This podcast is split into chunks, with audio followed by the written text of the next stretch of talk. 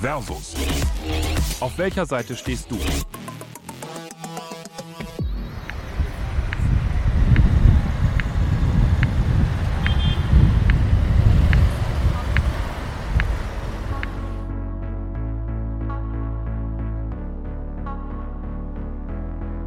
Jeder Student in Berlin kennt es. Nachdem man sein lang ersehntes Abitur geschafft hat und endlich frei ist, kommt das eigentliche Problem, die Wohnungssuche in Berlin. Womöglich einer der schwierigsten Suchen in Deutschland.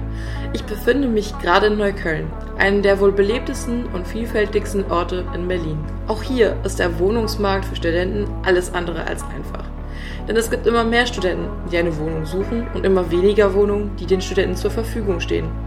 Die Lösung für viele, eine Wohngemeinschaft zu bilden.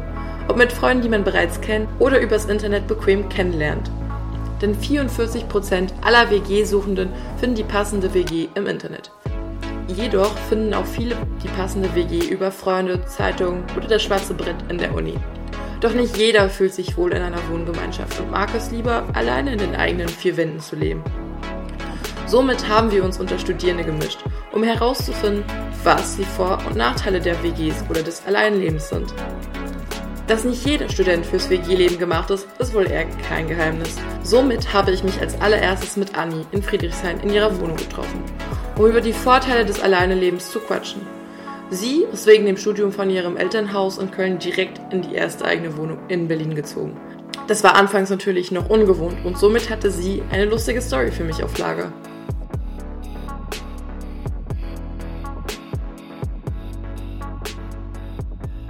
Dadurch, dass ich halt meine erste eigene Wohnung so, das war ja dieses Studentenwohnheim und jetzt nicht so eine wirklich krasse Wohnung, sondern mehr ein Zimmer. Also man hat, also ich habe mich gar nicht so gefühlt, als würde ich jetzt wirklich so alleine wohnen, sondern eher so ein Zimmer in einer anderen Stadt. Also weil man eben so voll viele Freiheiten hatte und nicht dauernd so von den Eltern gesagt bekommen hat, was man zu tun hat. Zu Hause, weiß ich nicht, Spülmaschine ausräumen oder den Müll wegzubringen und man konnte eben immer nach Hause kommen, wenn man will und ja, war, da waren halt einfach keine Personen da, die einem irgendwie reingequatscht haben oder irgendwie mit 20 gesagt haben, wann man nach Hause kommen soll. Die Umstände waren anders, dass es einfach eine andere Stadt war. Das ist eigentlich so genau, wie ich es gerade schon gesagt habe, eben, ich bin ja zur Zeit, also in dieser Corona-Zeit hierher gezogen und da war es irgendwie eben schon schwer, weil halt da auch Lockdown war und dann konnte man musste man eben die meiste Zeit zu Hause sitzen. Letztens war ich auch allein in meiner Wohnung und man muss eben wissen, so ich wenn ich alleine bin, ist es schon manchmal so, dass ich eben so Angst habe.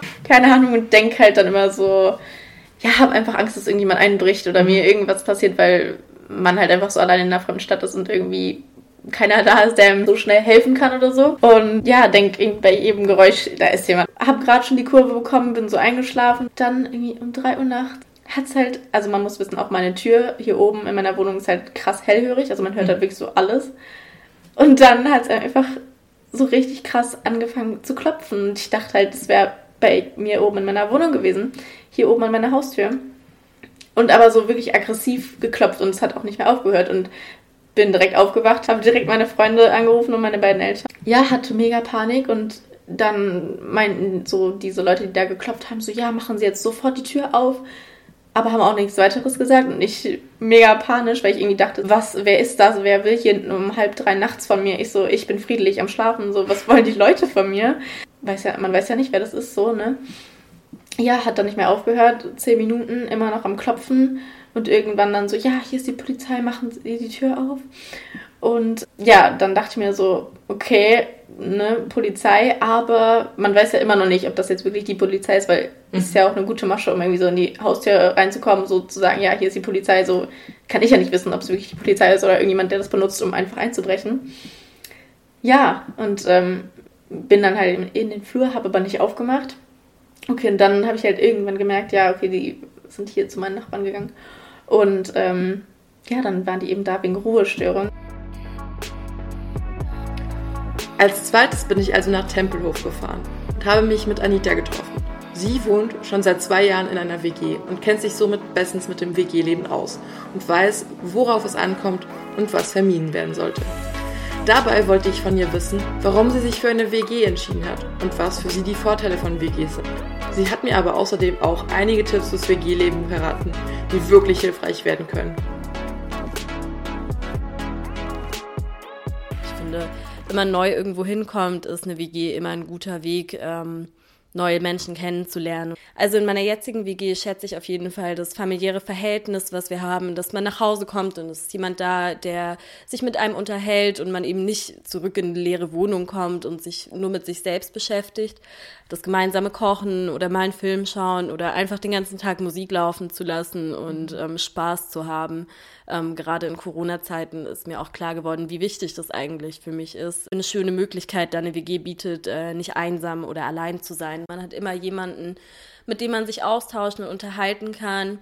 Meine Mitbewohnerin und ich sind auch sehr unterstützend äh, gegenseitig. Äh, man kann immer jemanden um Meinung fragen, um Hilfe. Ähm, also es geht mir da viel um das Persönliche, um das Zusammenleben. Ich glaube, wenn man nicht miteinander spricht und nicht sagt, was einen stört ähm, oder was einem wichtig ist, dann ist das ganze Ding schon zum Scheitern verurteilt. Und das ist mir oft begegnet in WGs, ähm, auch wenn ich mal zu Besuch war, dass man dann gehört hat, ah ja, die redet mit mir nicht darüber, ich habe das Gefühl, das passt ihr nicht, aber sie sagt es mir nicht.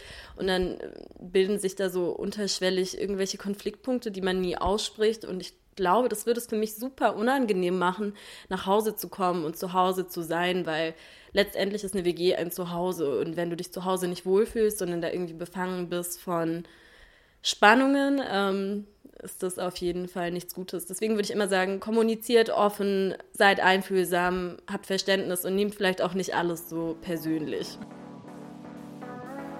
Ob man jetzt in einer WG oder doch lieber alleine lebt, muss schlussendlich jeder für sich selbst entscheiden können. Man sollte sich auf alle Fälle selbst sehr gut kennen und sich einschätzen können, um zu wissen, was man will und braucht und was nicht.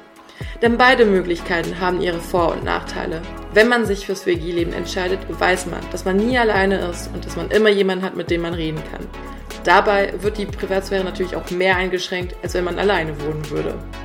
Jedoch kann es aber auch manchmal ganz schön beängstigend sein, alleine in einer großen Stadt wie Berlin zu leben.